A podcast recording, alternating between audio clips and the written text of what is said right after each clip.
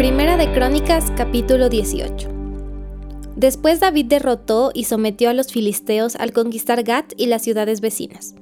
David también conquistó la tierra de Moab y los moabitas, a quienes se les perdonó la vida, se convirtieron en súbditos de David y tuvieron que pagarle tributo. David también destruyó las fuerzas de Adad Eser, rey de Soba, hasta Amat, cuando Adad Eser marchó para fortalecer su control a lo largo del río Éufrates.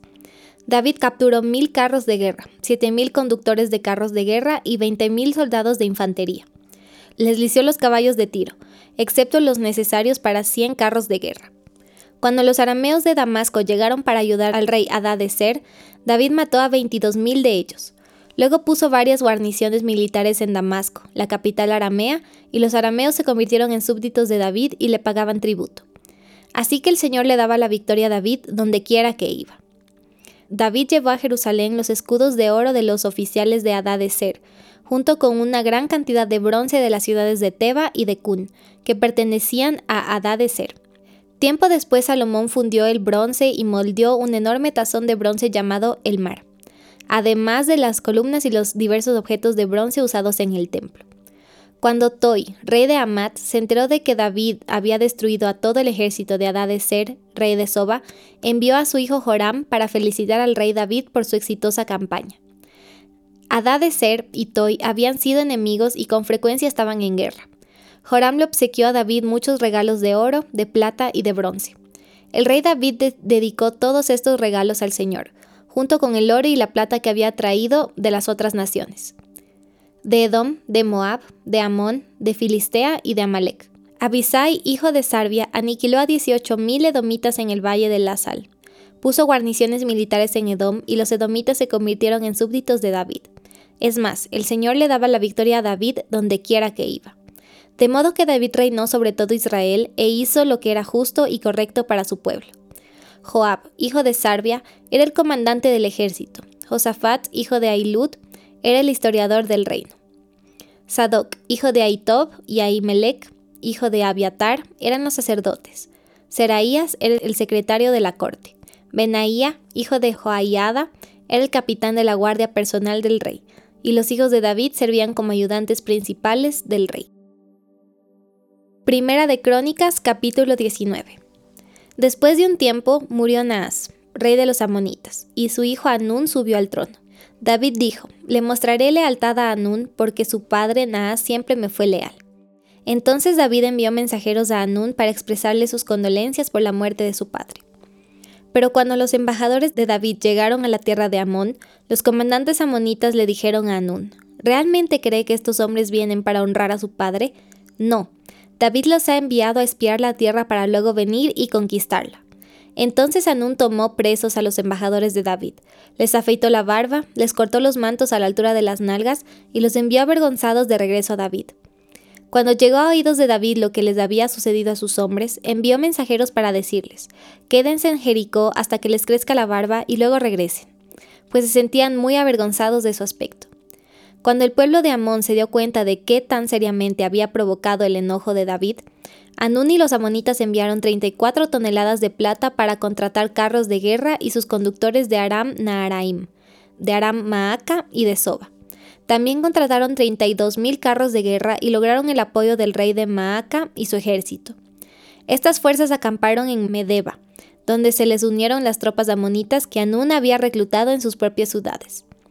Cuando David se enteró, envió a Joab con todos sus guerreros a pelear contra ellos.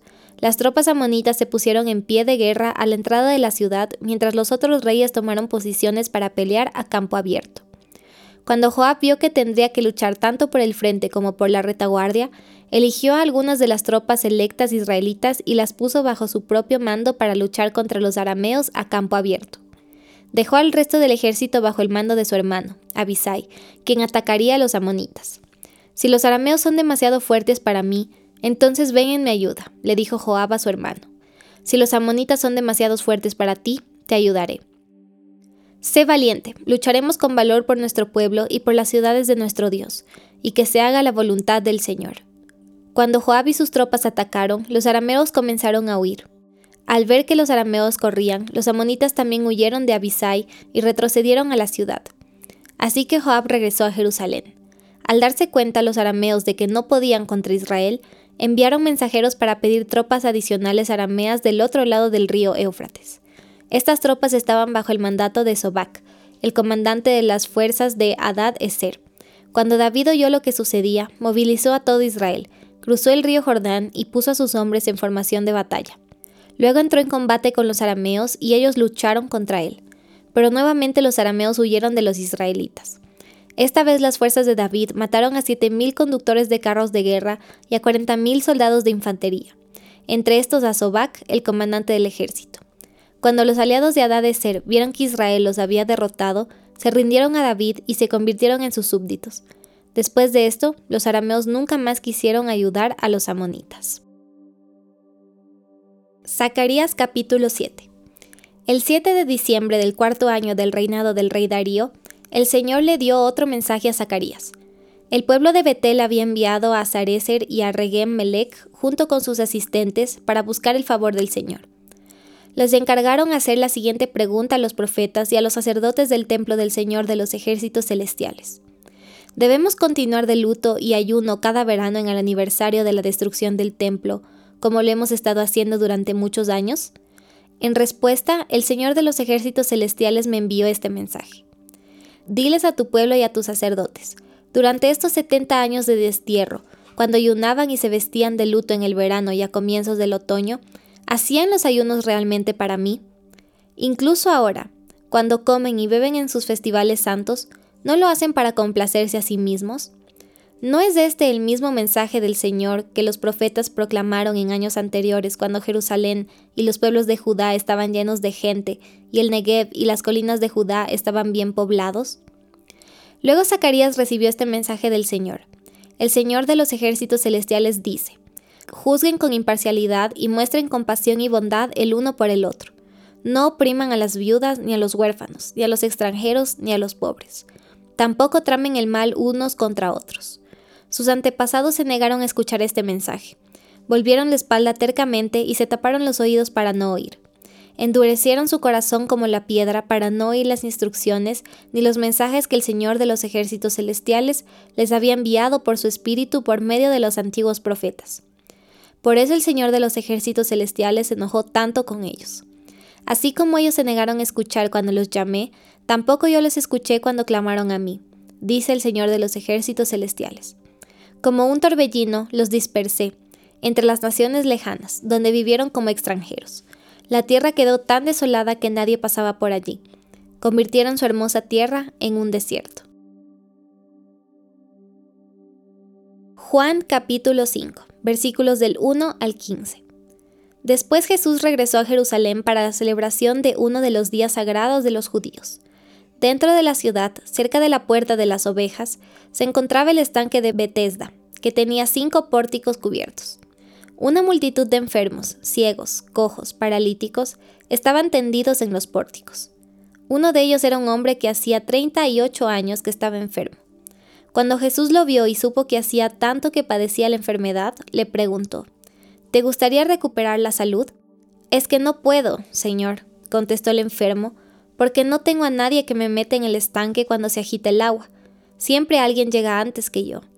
Jesús le dijo, Ponte de pie, toma tu camilla y anda. Al instante el hombre quedó sano, enrolló la camilla y comenzó a caminar. Pero ese milagro sucedió el día de descanso, así que los líderes judíos protestaron.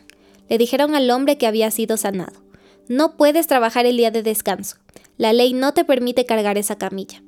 Pero él respondió, el hombre que me sanó me dijo, toma tu camilla y anda.